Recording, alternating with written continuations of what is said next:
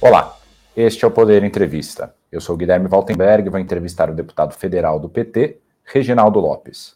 Reginaldo tem 50 anos está em seu sexto mandato e coordenou o grupo de trabalho da reforma tributária no Congresso.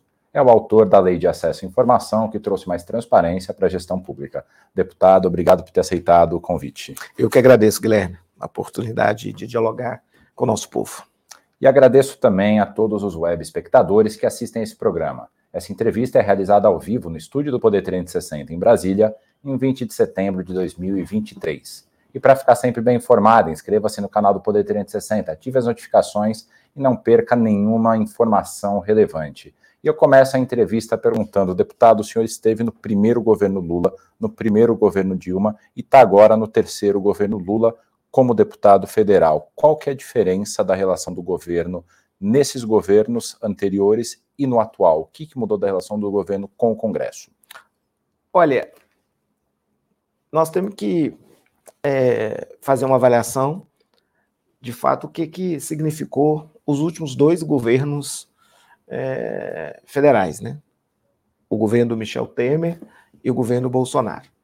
Então você tem, a partir do governo do Michel Temer, um enfraquecimento do poder executivo e, ao mesmo tempo, um fortalecimento do poder legislativo. E consolida muito esse fortalecimento legislativo também com a terceirização do governo Bolsonaro dos grandes temas para o parlamento brasileiro. Então, de fato, você tem uma nova realidade, né, que é, de fato, é um parlamento muito independente, muito fortalecido, e também ele se fortaleceu do âmbito do ponto de vista da comunicação, hoje com as redes sociais, né, há uma comunicação direta né, do, do, parlamentar do parlamento com a sociedade, uhum. como também o cidadão ele toma uma decisão mais autônoma na escolha dos seus representantes, através também das redes sociais. Isso teve, isso dá ao, ao parlamento mais in, independência, até uhum. do ponto de vista da comunicação, né, das novas é, mídias, né. Também, na minha opinião, com a, a criação das emendas impositivas, que são legítimas, é, também tem um fortalecimento e uma independência maior né, do, do parlamento em relação ao poder executivo. Então, isso é, chegou a, ao, vamos dizer assim, a um grau máximo, né, com a postura é, do governo anterior do Bolsonaro, que terceirizou praticamente toda a articulação e toda a gestão e todo o orçamento para o próprio parlamento que é um grande erro. Uhum. Então, é, nesse cenário, o, o, parlamento ganhou também muita independência política, através dessa independência orçamentária. Sim. Então, você tem o presidente Lula, que assume o terceiro mandato, ele tem esse desafio evidente de pensar o país como um todo. Porque, por mais legítimo que seja o parlamento, ele é parte, né? É um fragmento do país, que é importante na soma do todo mas precisa que o governante, o poder executivo, possa pensar o país, ter um projeto de nação, ter um projeto de país. Então, esse é o processo também de reconstrução do diálogo. Uhum. Então, tem uma nova relação, totalmente diferenciada do primeiro mandato do presidente Lula.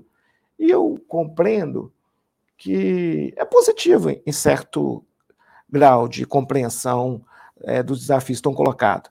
É, eu acho que hoje a, a casa, o parlamento, é colaborativo, mas precisa que o Poder Executivo e seus ministros estabeleçam também um diálogo permanente com o parlamento via ao Colégio de Líderes. Então, se estabelecer um bom diálogo, estabelecer parâmetros, é possível a gente fazer essa reconstrução do país, essa unificação. O presidente Lula foi vitorioso. Não tem nenhuma matéria importante que ele não conseguiu é, aprovação no primeiro semestre né, inclusive a reforma tributária e agora a nova regra fiscal. Então, eu acho que o, esse, essa nova relação, essa compreensão dessa nova realidade, é, o, o governo já tem trabalhado sintonizado. Mas foi essa realidade diferente do que foi nos governos anteriores que levou em algum momento a haver uma certa tensão na relação do governo com o legislativo? Pode ser. Acredito que, de fato, é... teve um. Também tem. Não é um, um, fato, um fato isolado, né? São vários acontecimentos para a gente ter chegado a, a esse tipo de relacionamento, né? É evidente que no governo da presidenta Dilma houve ali é, um, um, uma articulação que acabou, e hoje está comprovado, que foi é, um golpe meio parlamentar, né? Totalmente, nem né? e que acabou no, na cassação da presidenta Dilma. E ali, de fato, o, o presidente Eduardo Cunha ele construiu ali todo um conjunto de iniciativas que de fato inviabilizava o governo da presidenta Dilma. E a consequência disso é que nós não conseguimos, naquele momento, restabelecer um diálogo. Ele dominou o parlamento e acabou que ele é, deu um golpe parlamentar e retirou a presidenta Dilma do, do palácio. Hoje existe esse diálogo do presidente da Câmara com o executivo, ou não? Existe, não. Eu acho que um momento, eu acho que houve um, tem um amadurecimento nessa nova relacionamento. Né? Eu acho que o parlamento também, é, independente e sendo colaborativo, é positivo. Uhum. Principalmente porque você tem um presidente da República que tem um projeto de país, um projeto de nação, que é o presidente Lula. Então, Sim. acho que ele está, de fato, é, dialogando, o diálogo é a base da política, ele precisa sempre estabelecer esse diálogo né, com todos os poderes, né, essa independência, essa harmonia fundamental, só que tem que ter uma nova relação também tem que compreender que, de fato, o parlamento se empoderou muito, né? É, e hoje, e é por essas questões que eu coloquei anteriormente, tanto do ponto de vista do diálogo com a sociedade, um diálogo direto através das redes sociais, e também pelo fortalecimento que as emendas parlamentares deram à atuação parlamentar. Por isso, nós temos que agora, talvez, estabelecer é, um diálogo com o parlamento através de programas, princípios, né, que possa fazer o Brasil voltar a crescer, a modernizar, a ser mais dinâmico, mais eficiente e fazer o Brasil ter um projeto bem, é, é, claro, bem objetivo de desenvolvimento. Senhor citou no primeiro semestre a aprovação do novo arcabouço fiscal e da reforma tributária com vitórias do governo, e de fato foram projetos abraçados pelo governo, tanto que o senhor foi o, o coordenador do grupo de trabalho da reforma tributária. Além disso, também teve aprovação da, do CARF, da MP do CARF, que mudou as regras do CARF e deve trazer mais receita para o governo. Qual que é a prioridade agora do governo no segundo semestre?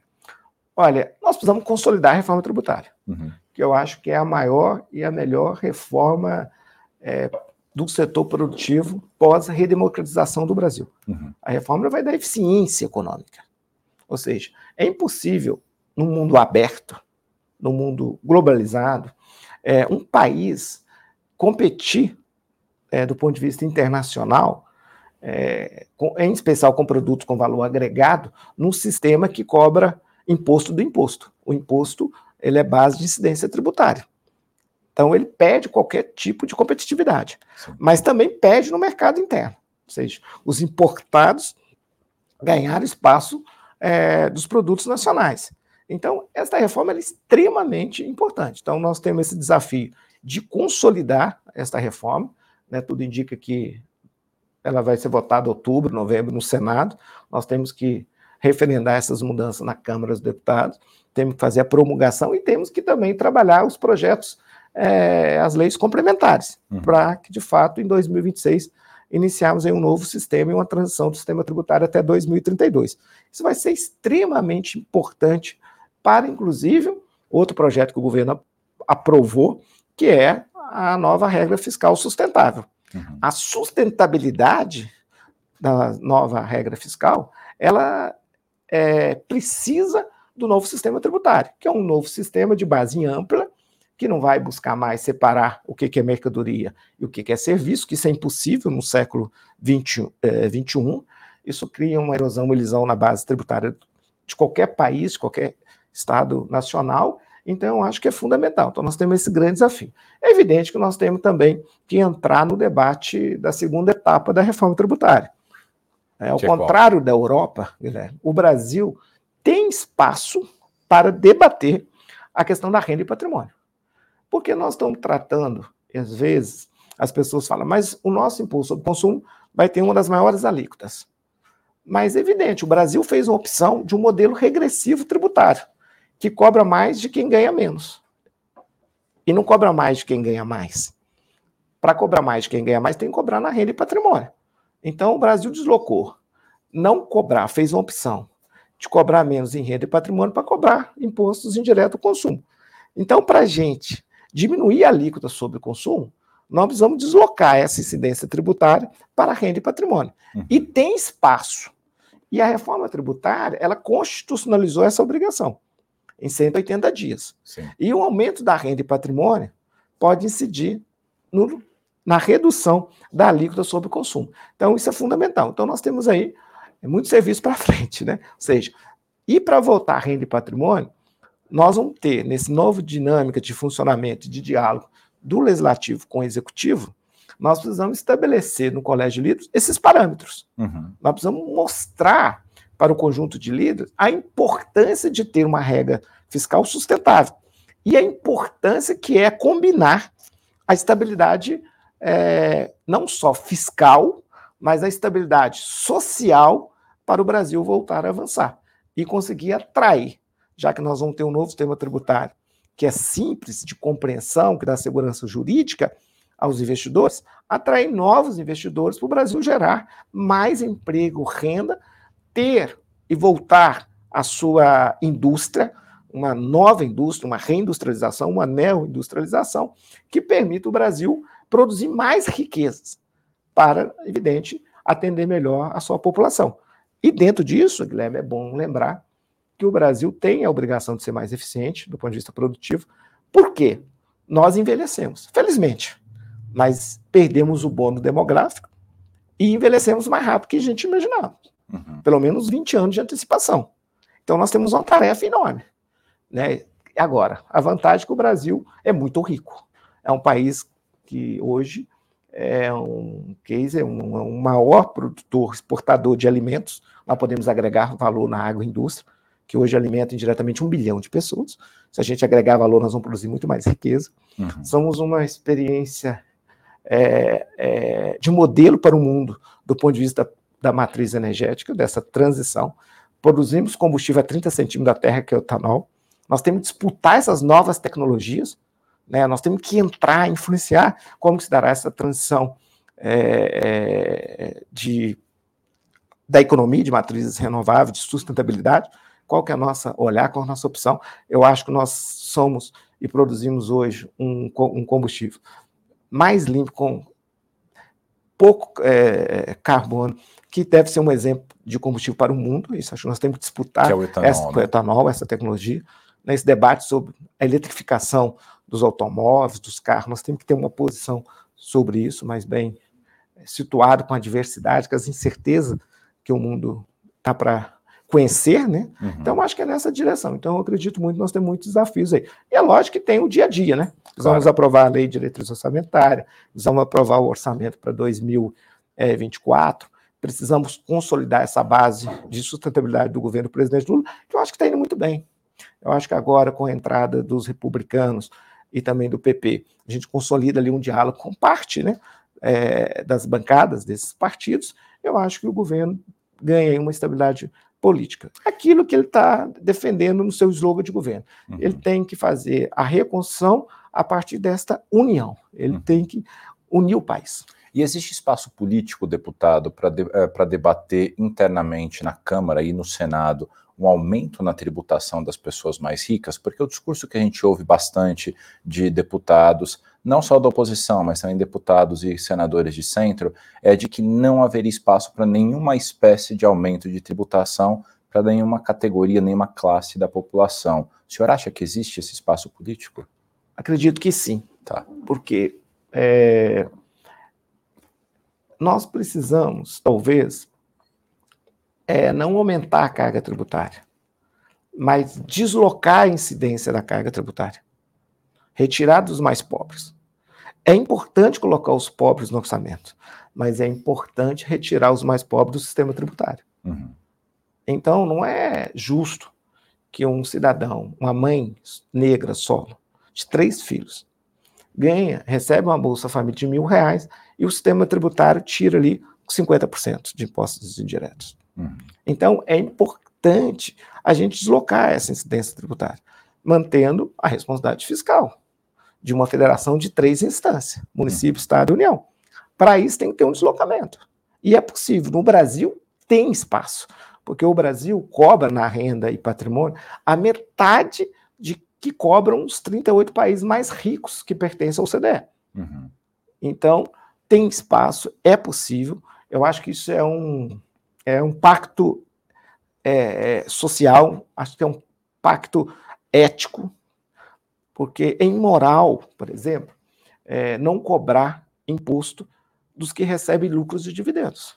Uhum. É lógico que nós temos que rever o percentual de imposto que cobramos sobre as pessoas jurídicas. Você tem que deslocar também.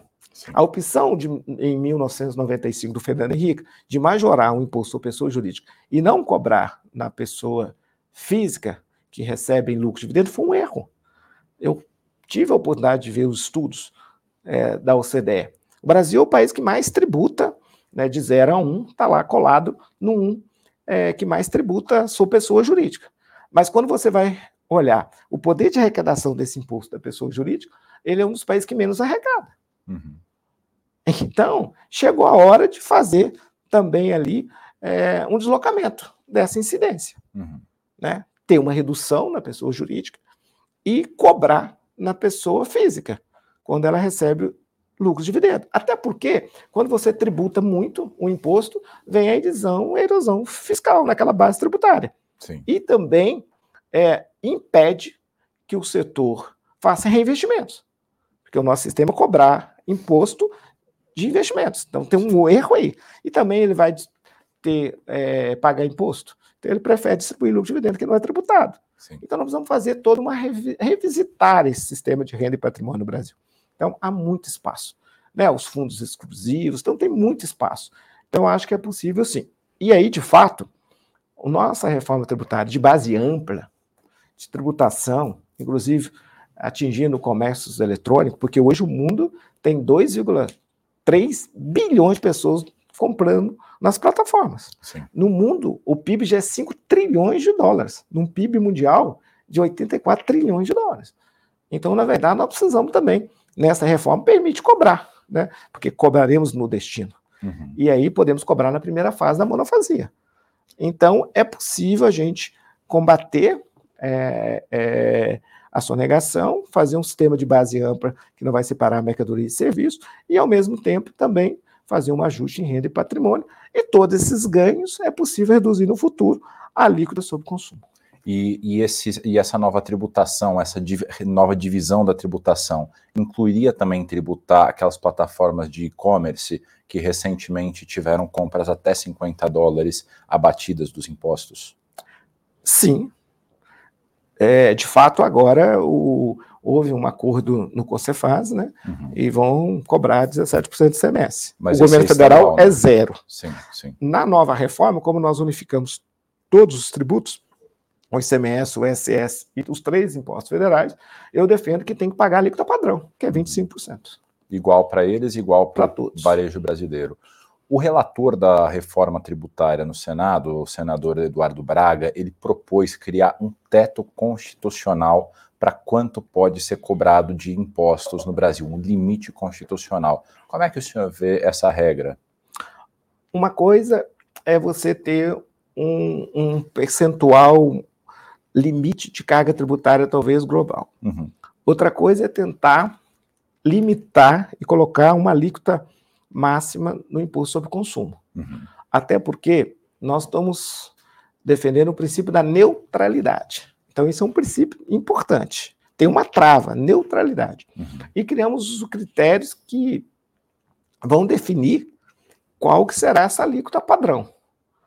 O critério é simples. Vai ter uma alíquota teste em 2026, 0,9 do IVA nacional, 0,1 do IVA subnacional. E se fosse hoje, essa alíquota tem que arrecadar aproximadamente um trilhão e meio, porque é 100 bilhões de ISS, 700, 700 ali é, bilhões do ICMS e também dos três impostos federais. Uhum. Então, é o princípio da neutralidade. Então, tem que fazer esse teste para definir essa alíquota.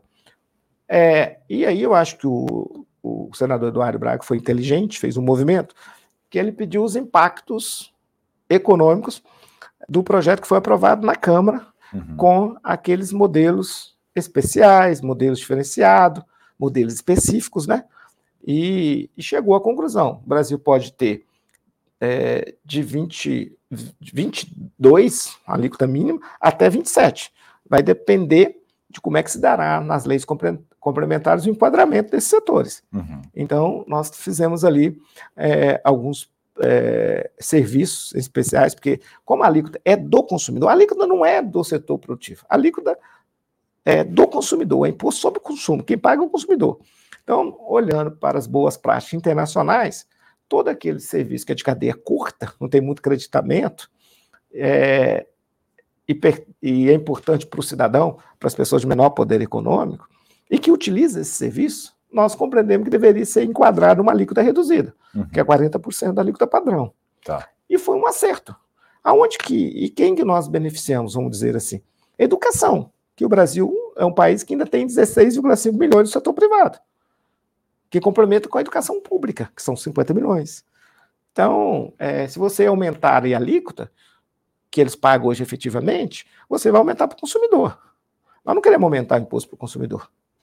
Então, por isso que nós enquadramos né, o serviço de educação, o serviço de saúde, porque também tem 50 milhões de pessoas nos planos de saúde, seja individual ou os planos familiares, corporativos das empresas, uhum. teria impacto para as empresas, para o trabalhador. E também para o sistema único de saúde, porque se ele abandonar o plano e for para o sistema único de saúde, tem custo. Uhum. Você larga a escola privada e vai para a escola pública, também requer investimentos. Então, transporte, porque é o cidadão né, que usa, o trabalhador de menor poder econômico.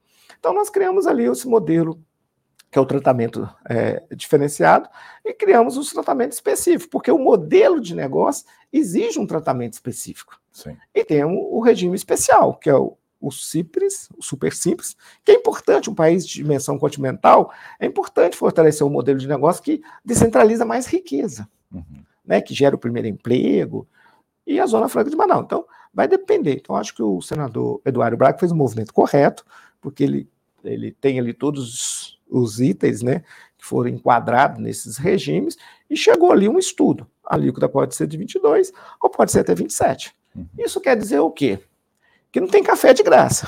Ou seja, é, se mais setores reivindicarem entrar num tratamento é, específico, um tratamento, tratamento diferenciado, isso terá impacto para toda a sociedade, que é o uhum. modelo de hoje. O modelo hoje é baseado em exceções. São 460 mil normas tributárias.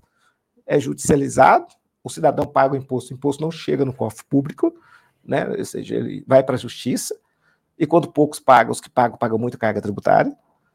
Então, de fato, é, é, nós estamos caminhando para uma boa reforma. estou muito animado. Acho que é, nós criamos a alíquota zero, por exemplo, para medicamentos, para a cesta básica nacional. Todos os estudos, Guilherme, apontam que a nossa reforma sobre consumo ela conseguiu dar progressividade. Uhum. Quem ganha mais a pagar mais, quem ganha menos a pagar menos. Por que, que eu posso dizer isso? Porque nós fizemos a alíquota reduzida para a saúde de maneira correta, Fizemos na saúde, no transporte coletivo, medicamento, a cesta básica. Então, é, os estudos apontam redução de 50% da carga tributária para os mais pobres e aumento de 20% para as pessoas mais ricas. Uhum. E também enfrentamos os contrastes territoriais, regionais.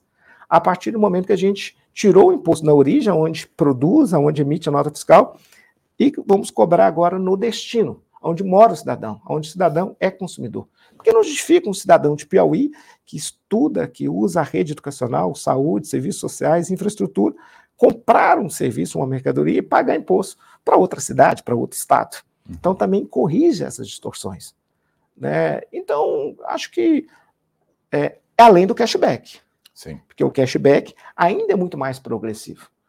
Porque às vezes você dá uma redução na alíquota, ela não chega até o consumidor ela é incorporada na margem de lucro do setor produtivo. E como é que vai funcionar o cashback? Vai chegar de volta para o consumidor como um todo? Como é que vai ser o processo? Já está definido? Não, vamos.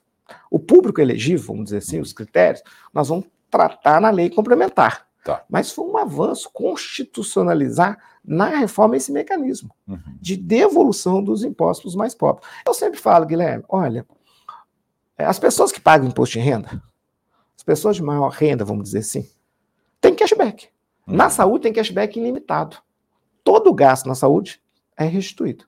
Tem na, na, na educação. O que nós estamos querendo é dar a devolução dos impostos para os mais pobres. Para uma mãe negra, sólida, três filhos, que recebe mil reais do Bolsa Família e que ao comprar serviços, geralmente compra quase 100% em mercadorias, nem tem renda para comprar serviços, ela é vítima do sistema tributário regressivo. Uhum. Então, e desta forma, todos os estudos apontam que há um crescimento do mercado e da economia. O uhum. dinheiro gira.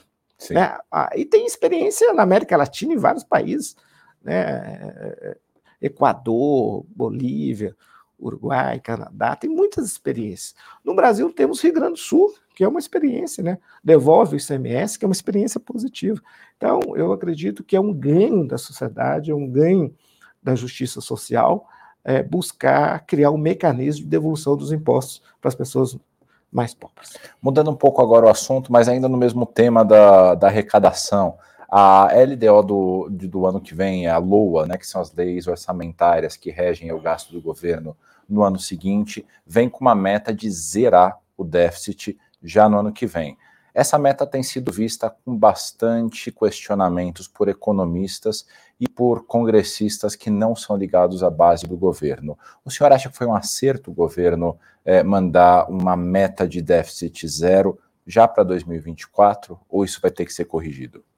Olha, o governo trabalhou na lógica que é possível fazer ajustes, uhum. tanto do lado do, das despesas, dos gastos, como também do lado das receitas. Uhum. E há espaço para a gente fazer é, justiça tributária, em especial nessa segunda etapa de renda e patrimônio.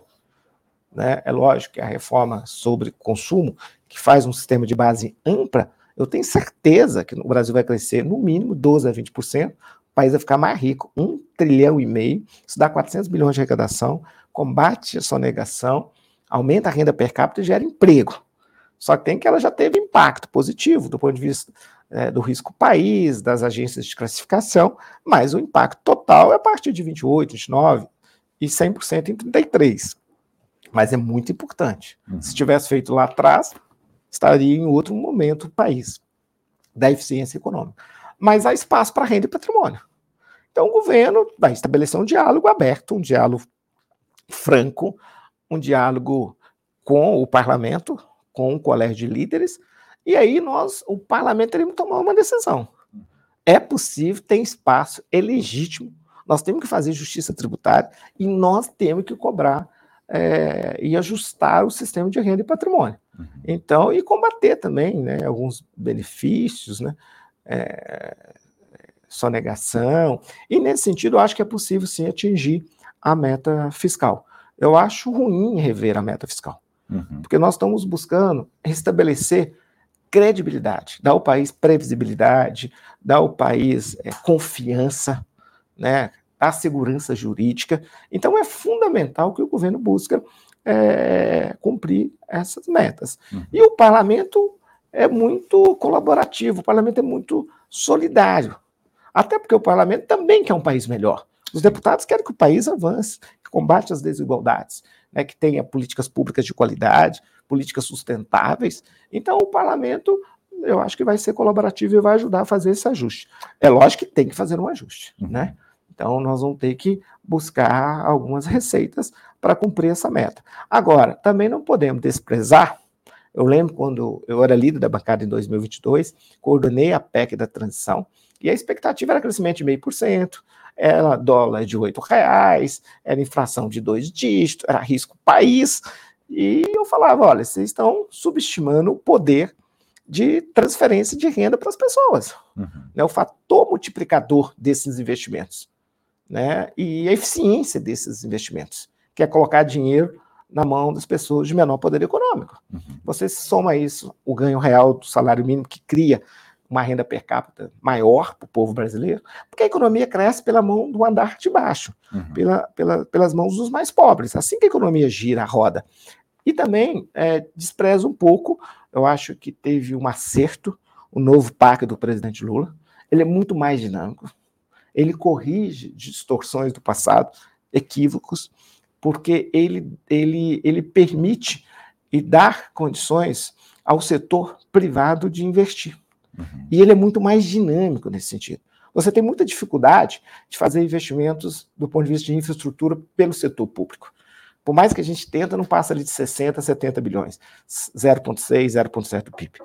Com esse novo remodelagem do novo parque, nessa lógica que ampla maioria de 1,7 trilhões, 1,4 trilhões é, são de execuções das estatais e a ampla maioria do setor privado. Uhum. Então, isso também terá um impacto multiplicador, porque são investimentos que têm efeito multiplicador no crescimento da economia. Uhum. Né, ou gastos, depende da interpretação, que são muito positivos. Então, acho que tudo isso, é, eu tenho convicção que nós vamos terminar esses quatro anos do presidente Lula com uma média de crescimento acima de 2,5, uhum. que é muito bom para um país que está reconstruindo a sua imagem, a sua estabilidade, a sua credibilidade, tanto interno no país como externo no mundo. Então, eu acho que vai ser muito positivo esses próximos três anos do presidente Lula. Deputado, a nossa entrevista está chegando ao fim, mas dá tempo de mais uma pergunta. Existe um movimento dentro da Câmara que é,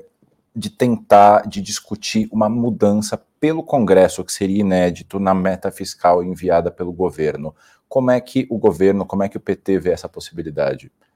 Olha, primeiro nós deveríamos fazer o dever de casa. Uhum. Buscar cumprir as metas fiscais. Uhum. Consolidar a, a, a, o que nós garantimos de previsibilidade. Isso dá muita credibilidade e na economia isso é fundamental. Uhum. Então a gente deveria buscar. Como buscar é, é, essa meta? Fazendo o, os ajustes, seja do ponto de vista das despesas, uhum. mas em especial, nesse momento de travessia, também o ajuste do ponto de vista é, do sistema tributário da segunda fase, renda e patrimônio. Uhum. É possível.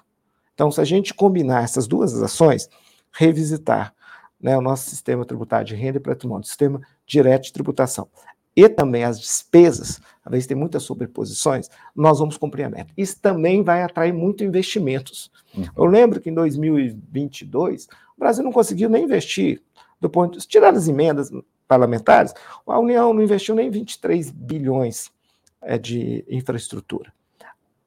O setor privado investiu 2 trilhões.